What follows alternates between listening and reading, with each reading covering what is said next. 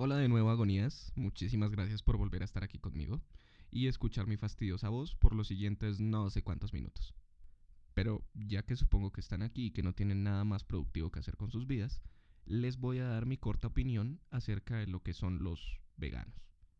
Bueno, no acerca de lo que son, ni, ni entre comillas, no tanto una crítica directa hacia los veganos que son racionales, que no son, como lo dijo Frank Cuesta alguna vez, vegatalibanes, sino, sino que son comunes y corrientes, que llevan su dieta y su vida común y corriente sin meterse con nadie. El mensaje que yo quiero dar va un poquito más dirigido precisamente a esos veganos talibanes, ¿no? A esas personas que básicamente le ponen una pistola en la cabeza a todo aquel que se rehúse a abandonar la carne y todos los derivados de los animales. ¿Por qué lo hago? Porque irónicamente este tipo de personas matan la misma cantidad de animales que nosotros los consumidores de carne matamos al año. Si no es que hasta más. Pero de una manera evidentemente muchísimo más hipócrita. Y básicamente no, no están salvando al mundo y por más de que ellos digan, ay, sí, nosotros somos conscientes que no lo estamos salvando, pero estamos aportando nuestro grano de arena, tampoco están aportando un grano de arena. No lo están haciendo. Empecemos por las cosas básicas. El veganismo es, por definición, una forma de vida que busca rechazar la explotación de los animales y el consumo de productos derivados de ellos. Siendo así, en el momento en que ustedes, veganos, ponen un solo pie en un almacén de cadena, llámese Jumbo, llámese Carrefour, llámese Pomona, llámese Carulla, llámese lo que sea. En el momento en que ustedes ponen un pie ahí, acaban de mandar al traste toda la teoría anterior. Resulta que en la vida, si ustedes no lo cultivaron, ustedes no lo mataron, ustedes no tienen, bueno, no tenemos, me incluyo yo, no tenemos ni la más puta idea de dónde viene nuestra comida. Ese es el asunto aquí. Ustedes en dicho almacén de cadena simplemente están cambiando de pasillo. De donde está el maldito asesino desconsiderado que detesta a los animales comprando la carne, ustedes simplemente están en el pasillo al lado comprando sus verduras. Es así.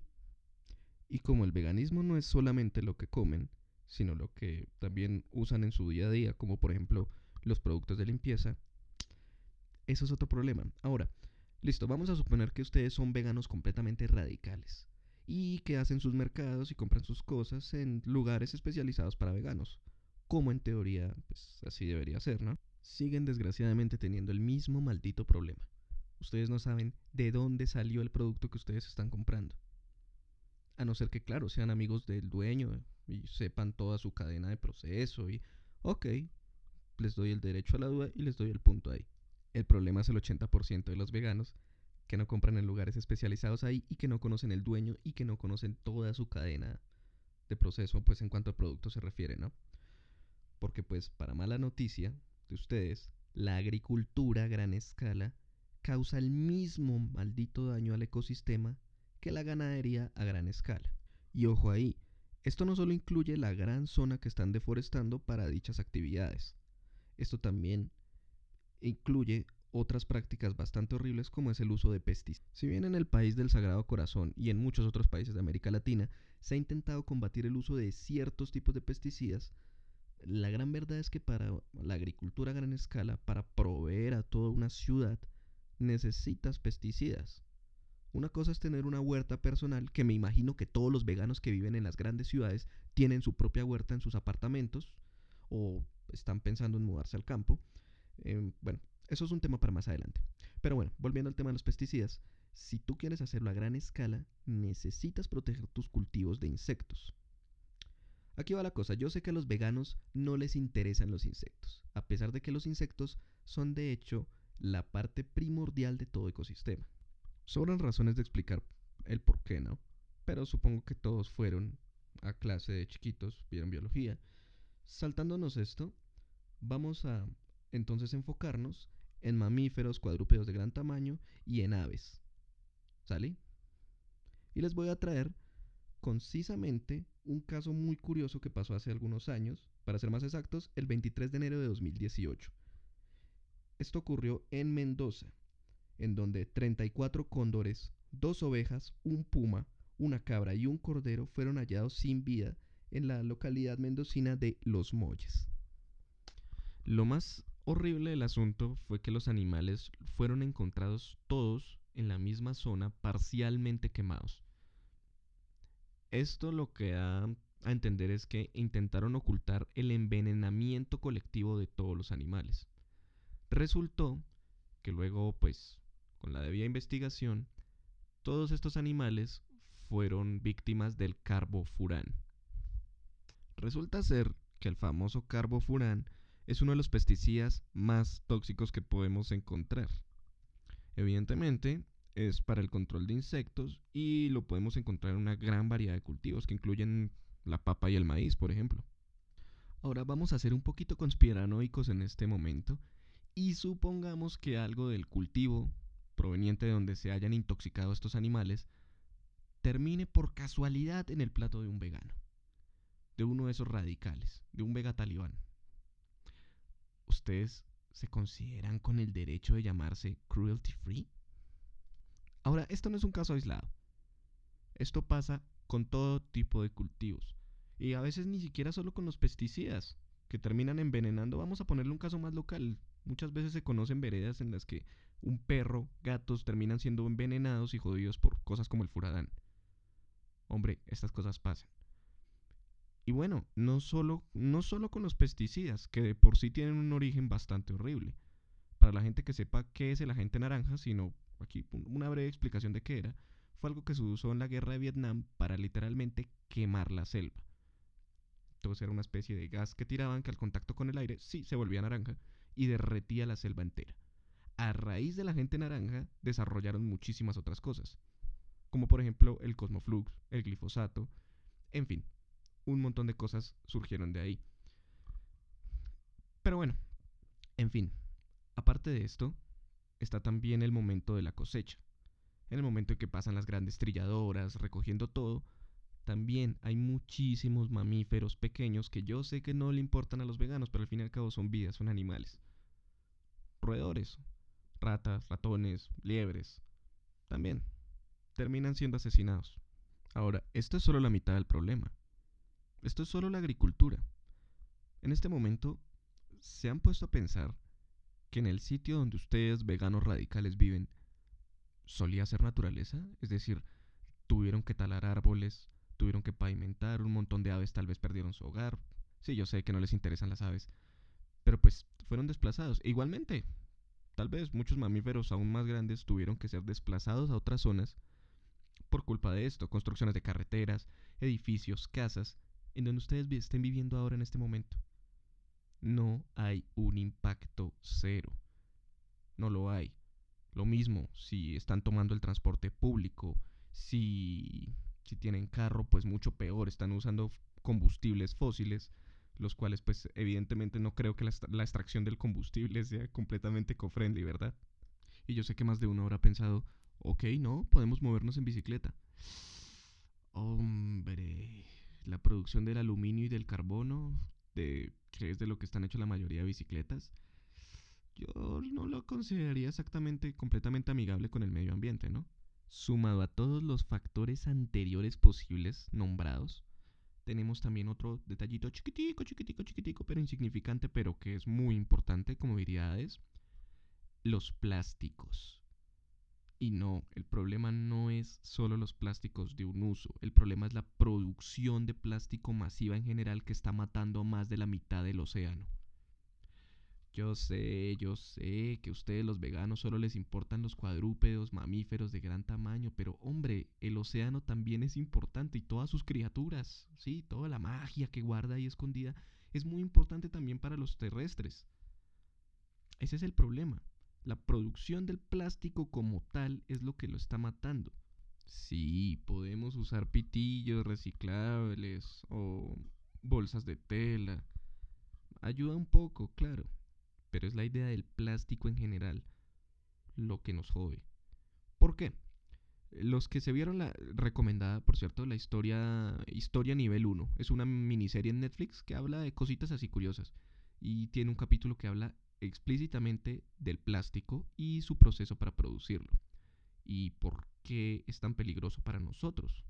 Resulta que el plástico es un material de entre comillas muy económica producción y que es demasiado duradero. Tan resistente que para que tengan idea, la primera botella de plástico que el ser humano haya fabricado en donde sea que esté no se ha degradado. Porque el plástico tarda 150 años en descomponerse y si está enterrado puede tardar hasta mil. Creamos un material que está presente en todas las actividades de nuestro día a día. El teléfono móvil que ustedes tienen en sus manos probablemente tenga uno que otro componente de plástico, si no es que de por sí la funda en la que está metida sus computadores, su ropa, todo. Es decir, es que es muy difícil encontrar algo que no tenga al plástico involucrado. Estamos hablando que incluso las medicinas. Sí, las medicinas vienen empacadas en plásticos de un solo uso y no solo eso, las mismas vacunas también dependen a veces del plástico. Ahora, qué curioso, ¿no? Sabiendo que el plástico es una de las mayores amenazas que presenta la vida oceánica, y que se usan las vacunas, los veganos tendrían que ser antivacunas, ¿no? O sea, bueno, digo, los veganos radicalistas tendrían que ser antivacunas en ese orden de ideas. Qué curioso. Y lo peor es que la solución real está en que se tiene que buscar un material igual de económico, igual de resistente y duradero, pero que no sea tan dañino para la vida oceánica como lo es el plástico. Y desgraciadamente creo que estamos a años luz de que eso suceda. Así que desgraciadamente para los veganos radicalistas, en cualquier cosa que ustedes compren que tenga plástico, no están colaborando con la vida marina. Ergo, no están siendo cruelty free y no están cumpliendo con la definición que dimos al principio del podcast del veganismo. Cosas tan, tan insignificantes como el dinero mismo, hablando de eso, cosas como el dinero mismo. Increíblemente los billetes modernos necesitan de un polímero que se compacta con grasa animal. Dudo mucho que vayan los cerdos a donarla voluntariamente, sinceramente, ¿no? Es curioso, eh, si alguna vez ustedes han visto el canal de Hey Arnoldo, el tipo tiene un capítulo muy, muy genial hablando de como todo lo, lo que no es vegano. Entre eso están los tatuajes, los billetes, bueno, y un montón de cosas que también tienen que verlo los veganos radicales. Solo para que queden como, ¡Wow! No lo puedo creer. He sido un asesino de animales todo este tiempo. No lo puedo creer. ¡Wow! Definitivamente, si ven cosas así, yo juro que se van a caer de donde estén sentados o, o lo que sea que estén haciendo en este momento. Y más con la siguiente afirmación que voy a hacer. La cosa es tan así que incluso los mismos cazadores contribuyen más al medio ambiente que los mismos veganos. Sí, lo acabo de decir y me voy a ganar un montón de enemigos con lo que acabo de decir, pero es completamente real y voy a proceder a fundamentarlo. En los países en donde la cacería es legal, tiene como objetivo principal la conservación de la especie misma y en otros en donde hay especies invasivas, ya hablaremos dentro de poco de eso, mantener a dichas especies a raya para que no sean un daño mayor al ecosistema. Muchos yo sé que estarán pensando, ¿y cómo carajos ayuda eso directamente a la conservación, no? Pues resulta, primero que nada, que el control de especies es vital para que de hecho hayan muchísimos más animales y que la vida salvaje vaya creciendo exponencialmente. Un ejemplo de esto, como lo habíamos hablado hace poquito, eh, la construcción de carreteras, deforestación, ciudades, pueblos y toda esta cosa lo que ha hecho es que los animales cambien su hogar y los sitios en donde se alimentaban. Cada vez es más reducido. Si bien aún tienen una buena porción, se está reduciendo cada día más por culpa de este tipo de cosas. Entonces, ¿qué es lo que pasa? Si ustedes tienen muchos animales en un área pequeña, en donde no tienen los recursos suficientes, a largo plazo los va a afectar y van a, van a terminar muriendo muchísimos más de los que se supone que tienen que morir. La cacería lo que ayuda es a quitar dos, tres individuos de un grupo de, qué sé yo, digamos entre comillas así, figurativamente 15, para que empiecen a, tener más recursos los otros y esas poblaciones puedan crecer más sanamente. Todos sabíamos que Thanos tenía la razón. Seamos sinceros. El ser humano es un ejemplo de qué pasa cuando una especie no tiene control de población.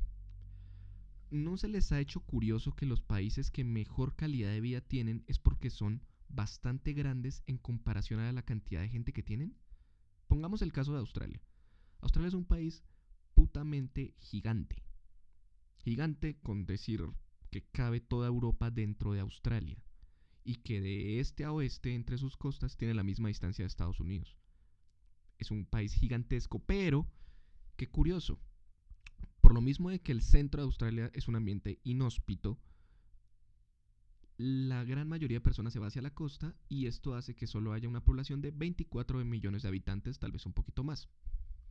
¿Qué es lo que esto genera? Simple, mayor cantidad de recursos para las personas que viven allá. Y por eso Melbourne, Sydney, Brisbane siempre suelen ocupar lugares en las ciudades con mejor calidad de vida. Por eso también tienen mejores sistemas de salud y de educación, porque es para menos gente, entonces pueden destinar más recursos a eso y tienen mejor calidad de vida. Pongámoslo en comparación con el país del Sagrado Corazón. El país del Sagrado Corazón, ahora hablando de Brisbane, cabe dentro de Queensland, dentro del estado australiano de Queensland. Colombia con un tamaño de 1.143 millones de kilómetros cuadrados versus Queensland con 1.853 millones de kilómetros cuadrados. ¿Ven a lo que me refiero? ¿Cuál es me mejor vividero para ustedes? ¿Colombia o Australia? ¿Sí? ¿Qué es la cosa? Sin ponerme a comparar países y sin desviarme del tema principal de este podcast, Colombia es un país, un lugar mucho más pequeño, pero con tres veces más habitantes. O sea, tenemos 49 millones de habitantes versus los 24 millones de Australia. ¿Ven cuál es el problema? Con los animales es una cosa igual en sus hábitats. Y la cacería es lo que ayuda a regularlos. Yo siempre he tenido la teoría medio loca de que si los humanos en realidad fuimos traídos a la Tierra por extraterrestres, pónganme, inserta aquí el meme de aliens del tipo de History, eso nos hace a nosotros una especie invasiva y tiene toda la razón de ser. Tenemos el comportamiento de una especie invasiva, de las cuales ya vamos a hablar dentro de poco. Y estamos caracterizados por... ¿Por qué? Pues no tenemos un depredador natural, aparte de nosotros mismos. Y ahí es cuando empiezan los problemas. Dejando la conspiración al lado y los memes de aliens, y volviendo al tema de por qué los cazadores son la principal línea de defensa de la vida salvaje, vamos con otro punto aún más específico. Y esto es la ley Pittman-Robertson. Si bien la cacería desmedida también es un problema para el medio ambiente, como todo en exceso es malo, pues también bien hecha resulta ser bastante buena.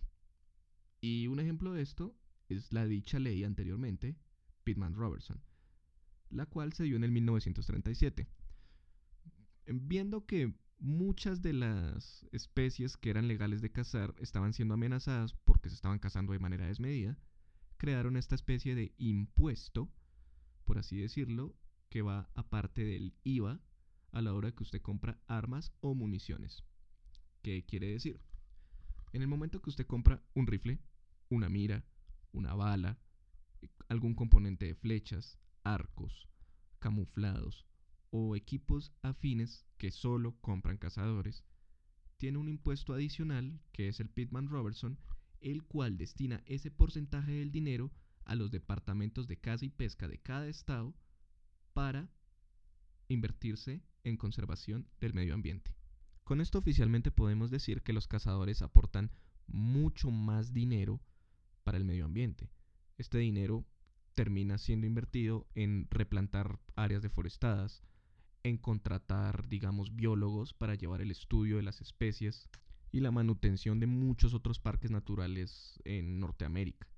Y no solo en Norteamérica, no solo Estados Unidos y Canadá tienen este tipo de impuesto, em, lo que es Australia, Nueva Zelanda, hasta África, ha copiado este mismo sistema.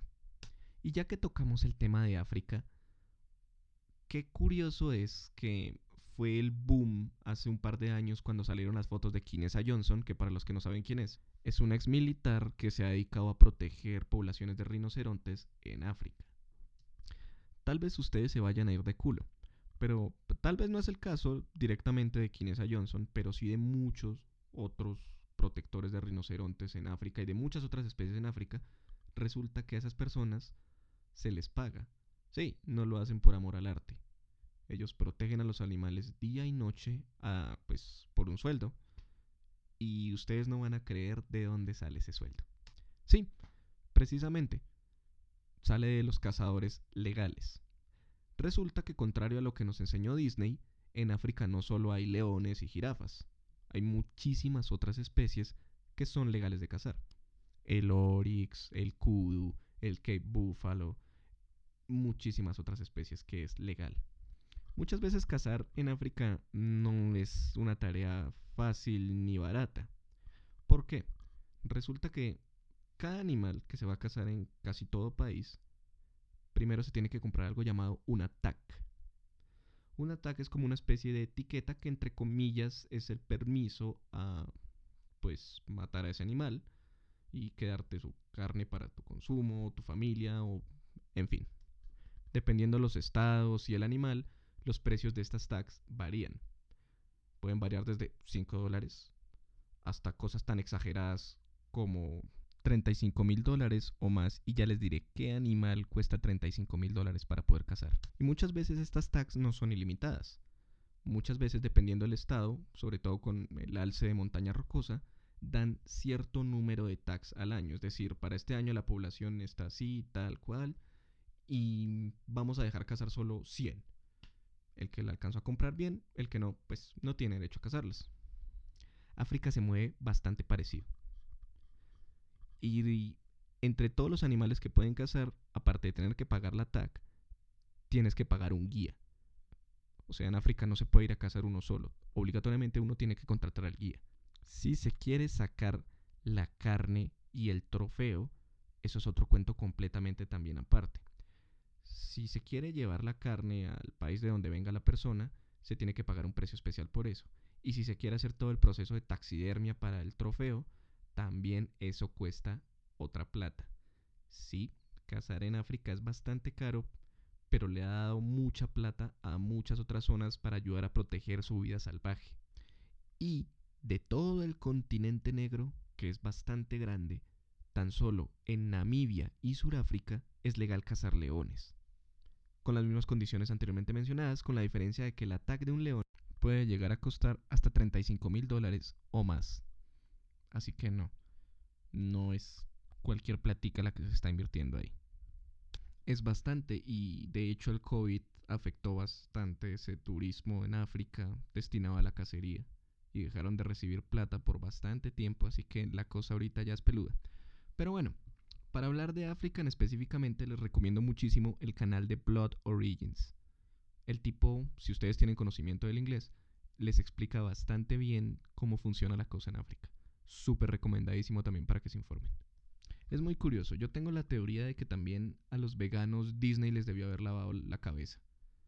Y les debió haber mostrado un comportamiento animal muy distinto al que realmente es. Yo creo que la única película de Disney hablando de leones que muestra un comportamiento como muy acorde a los animales es el Rey León, en donde un macho asesina al otro y luego mata a sus crías, bueno, en el caso del Rey León intenta matarlas, pues para quedarse con toda la, la manada de hembras y va a acabar con su descendencia. De resto, los animales se comportan muy distinto. Y hablando de eso, también pueden escuchar el podcast de Jordi Wild hablando con Frank Cuesta y tocan exactamente este mismo tema de quiénes son los verdaderos animalistas en el mundo. Retomando un poco el tema de la cacería, ya dejamos de lado un poquito la conservación y vamos con el tema de las especies invasivas, lo cual no es nada fácil. Muchos veganos dicen que somos una plaga, o sea, refiriéndose a los humanos, ¿no? Como especie en general que somos una plaga, que somos un daño, que deberíamos desaparecer y en ese punto no, no estoy tan en contra de ellos. El punto, o sea, vuelvo a mi teoría de que si de verdad nosotros fuimos introducidos por alguna especie alienígena, eso nos convierte a nosotros en una especie invasiva. Y pues claro, no pertenecemos a este ambiente y lo que estamos haciendo es dañarlo, suponiendo que la teoría así toda loca sea cierta. El punto es que qué curiosidad siendo nosotros humanos, somos los responsables de muchos problemas, pero al mismo tiempo somos la única solución para muchos de los problemas que nosotros mismos ocasionamos. Ejemplo, las especies invasivas.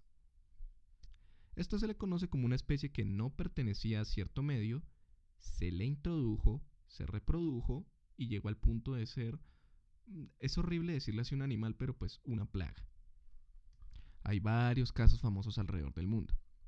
Siendo Australia, ya que lo hemos nombrado un poquito, el más desgraciado de todos. Tiene como toda especie invasiva dicha y por haber.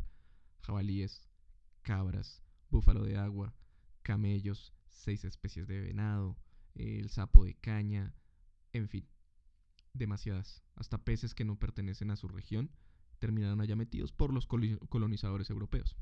Otros ejemplos de esto son Nueva Zelanda y Hawái, los cuales también sus colonizadores introdujeron un montón de cosas que nada que ver.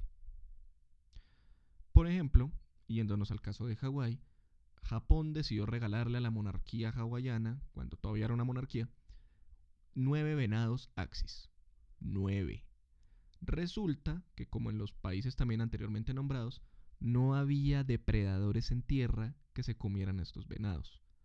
¿Qué fue lo que pasó? Se empezaron a reproducir y a reproducir y a reproducir y hoy por hoy en cada isla hawaiana de las principales hay una población acerca de unos 35.000 o 50.000 venados en cada isla.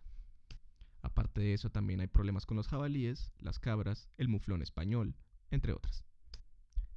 Adivinen cuántos veganos han ayudado a mantener el problema a raya. Exactamente, cero. Resulta que estas especies terminan siendo un riesgo para la vida salvaje nativa de cada población. Siendo un poquito más específicos, podemos poner el caso de la cacatúa negra en Australia, la cual se alimenta de un solo tipo de planta específico. Resulta que estas bellas cacatúas, endémicas de Australia, se alimentan exclusivamente de semillas de una planta de nombre Alocausauriana. Y ustedes me deben una muy buena plata por ser capaz de pronunciar esta mierda. Pues resulta que entre los jabalíes y las cabras se están comiendo esa planta y la están dejando al borde de la extinción. La pobre cacatúa, como no se digna tragar nada más, entró a la lista de especies australianas en peligro de extinción. Y obviamente los incendios del 2020 no ayudaron para nada en el problema. Y aparte de los incendios, ¿saben qué otra cosa no le ayudó al problema de las cacatúas? Exactamente, los veganos tampoco ayudaron al problema de las cacatúas. Tal es el problema de las especies invasivas que hasta Suramérica nos ha explotado el problema, en casos como Brasil, la Patagonia y Colombia. Vamos a hablar un poquito de cada problema en estos tres lugares mencionados. Empezando por Brasil. Tal vez algunos han escuchado el problema de la isla Queimada Grande, en donde fueron introducidas un montón de serpientes. Ya popularmente es conocida como la isla de serpientes. ¿Qué fue lo que pasó? Incluso hasta había una familia humana viviendo en la isla y le tocó irse porque eh, el problema es tan atroz que se dice que uno camina como 2-3 metros y ¡boom! Serpiente. De todas las serpientes que fueron introducidas, empezaron a tragarse a los roedores del área, anfibios del área, aves del área, y empezaron a perderse. Todas esas otras especies de las que se alimentaban se perdieron, y llegó el punto en que se están empezando a matar entre las mismas serpientes naturaleza un poquito humana. Cuando ya no hay más recursos disponibles, nos matamos entre nosotros. Primer caso de especie invasiva en Sudamérica. Segundo caso de especie invasiva en Sudamérica, la Patagonia. No sé si ustedes han escuchado ese viejo meme que dice visita Canadá antes de que Canadá visita tu país. Bueno, eso fue lo que pasó en la Patagonia. Resulta que pues los canadienses fueron allá hace muchos, muchos, muchos, muchos años a tratar de talar el área, y hacer una especie de super aserradero, pero como el área es tan hostil, no pudieron y se tuvieron que devolver. El caso es que para poder tener una buena cantidad de carne disponible todo el tiempo, los canadienses se llevaron un montón de castores. Así podían tener carne de castor todo el año.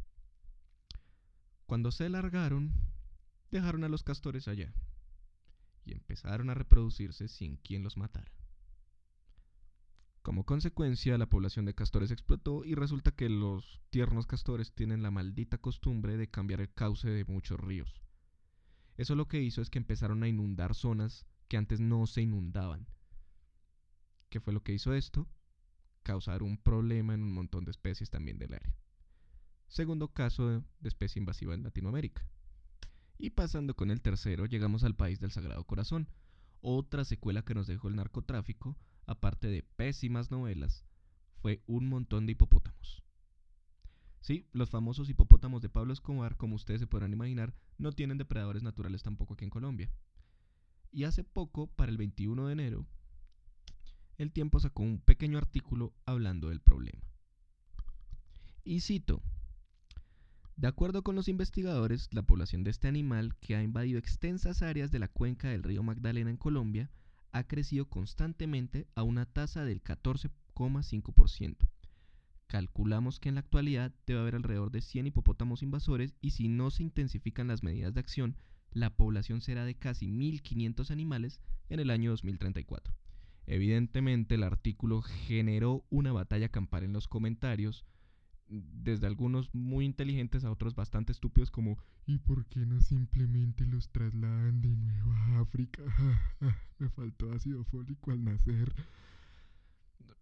Respondiendo a este tipo de preguntas, si alguien lo pensó, ¿ustedes saben lo que es transportar a este tipo de animal?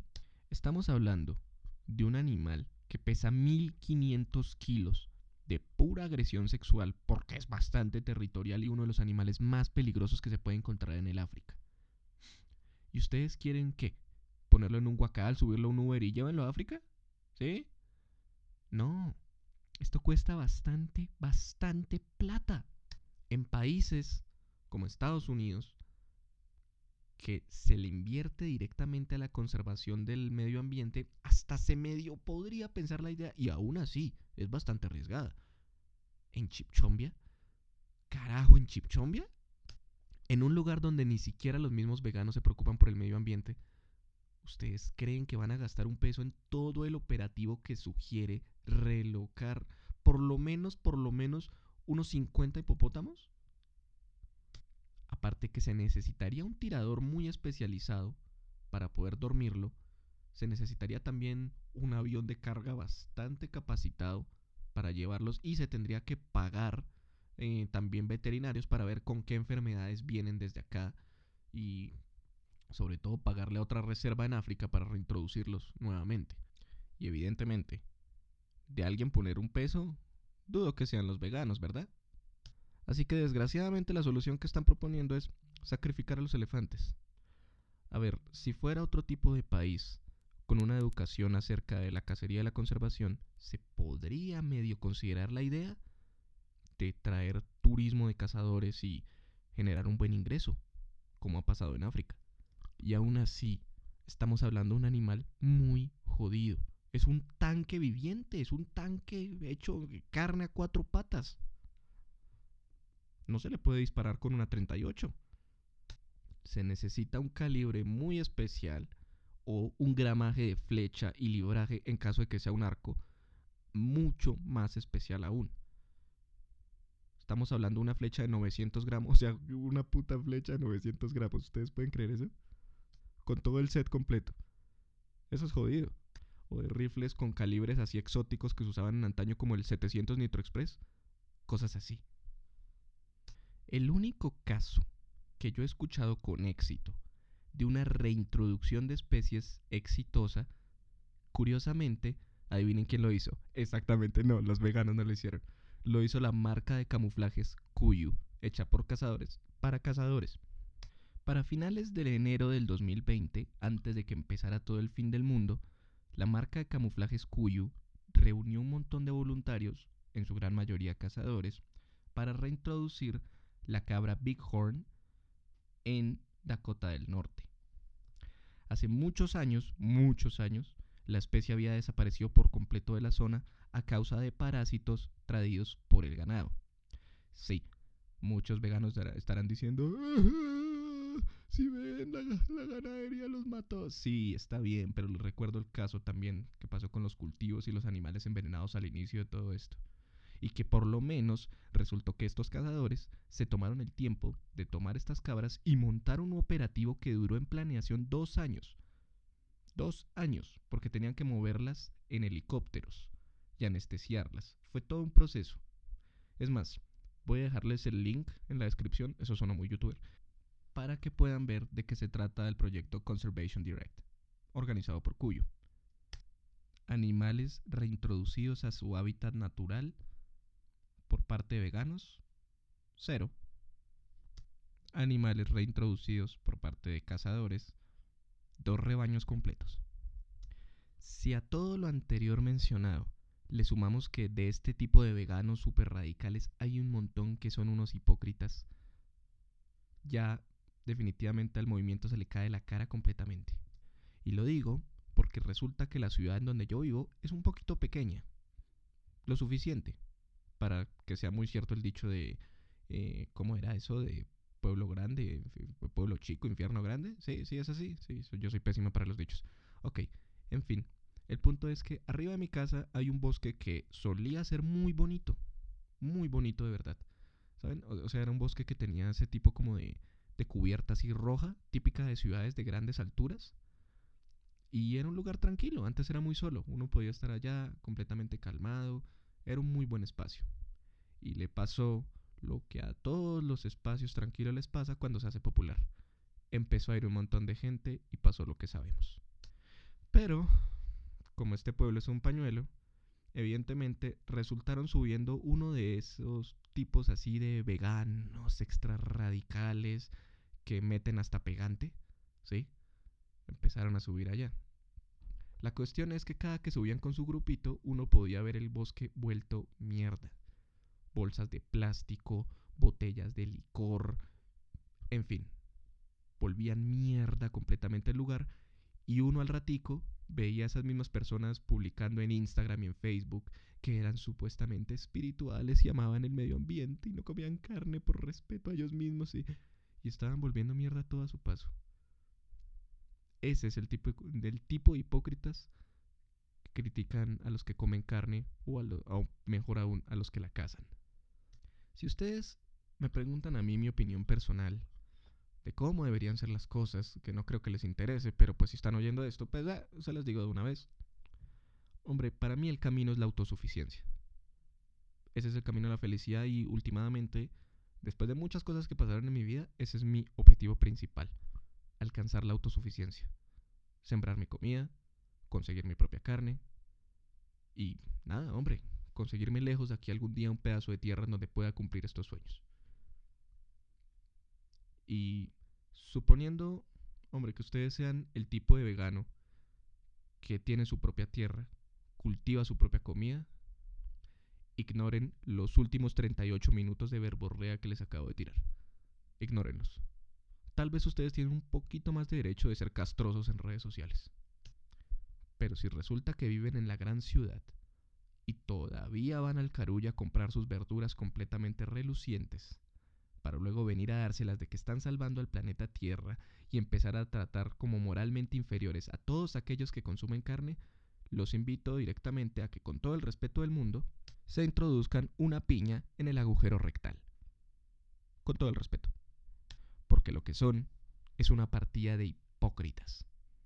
Puede que haya más de un documental en Netflix y en otros medios diciéndonos que el camino es ser vegano y poniendo atletas de alto rendimiento, pero es que en la vida real luego uno va a ver a, no voy a decir nombres, pero muchos amigos veganos que conozco y de repente se pegaban contra el borde de una mesa y les quedaba un morado del tamaño de una patada de Conor McGregor como de aquí a un mes. O vivían enfermos del estómago. Joe Rogan Pongamos el ejemplo, Joe Rogan también tiene algo muy interesante que decir acerca de los veganos. Y expone un tema también bastante curioso. Los veganos no deberían tener mascotas. Al fin y al cabo, lo que están haciendo es acentuar esa situación de dominancia, de especismo del hombre, así todo perfecto y el animal siendo el esclavo. Eso es lo que están haciendo. Y probablemente le estén dando concentrado hecho a raíz de otros animales. Curioso. Y por favor, si son veganos y tienen mascota, no le den lechuga solamente. Hombre, no maten a sus pobres animales, no sean desgraciados. Simplemente sean coherentes con sus ideales, nuevamente, si son veganos radicales, y sean acordes a su propia religión, a su propia secta. En fin, gente, Creo que ya me emputé. No sin más, quiero recordarles que toda la verborrea va dirigida a los veganos que se creen moralmente superiores y en realidad son unos hipócritas. El resto, pues nada, hombre, vive y deja vivir, eh, cómanse sus verduras y yo qué sé, váyanse a dormir. Hasta luego.